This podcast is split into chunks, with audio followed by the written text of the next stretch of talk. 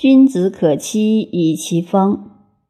正当孔子感叹，旁边有个学生提出了问题。宰我问曰：“仁者虽告之曰：‘井有人焉’，其从之也？”子曰：“何为其然也？君子可视也，不可陷也；可欺也，不可亡也。”宰我就是孔子说他朽木不可雕也的台柱学生。我认为他是身体不太好，而聪明有余，德性不大够的一个人。他有一天和孔子半抬杠，也可以说是在怀疑一个问题。他问孔子说：“你天天教我们要学人，做人做事要讲道德仁义。假使有一个人去骗一个有仁义修养的人说，水井里有仁义。”难道为了修养人，就听他的话往井里跳？宰于这个话问的没有错，并不调皮，很实在的。他的意思是：老师，你天天教我们讲仁义道德，现在世界那么坏，坏人那么多，有人来骗我们井里有道德，道德又值几毛钱一斤，要不要跳下去呢？和我们现在问这个社会这样坏。仁义有什么用？是一样的。孔子听了以后，终于笑了。他说：“你怎么这样想呢？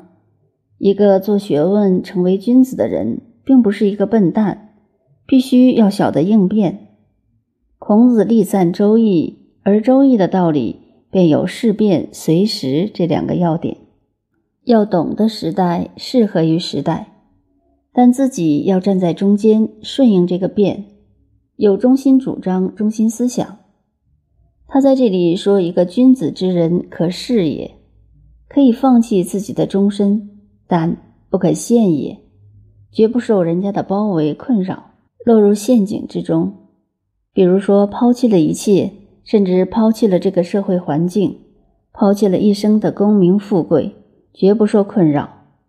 如果说没办法，受了环境的困扰，陷进去了。”在无可奈何下而拿了功名富贵，然后自说清高，那对不住，这是没有骨气，不是君子。有骨气的做法是自我牺牲，不受困扰。可欺也不可亡也，当面来欺骗可以，愿意接受这个欺骗，这是仁慈。但如果糊涂将就，自己根本不知道，这是不可以的。所以孔子是说。你问的哪有这个道理？归纳起来的意思，人一定要仁义道德，这是孔子所标榜的，也就是他的学问中心，要有中心思想、中心路线。如果这个中心思想行不通，只要认为对了，乃至于被时代遗弃了都可以。可是如果被现实所陷没了，那是不应该的。所以，孔子在下面再加以引申解释。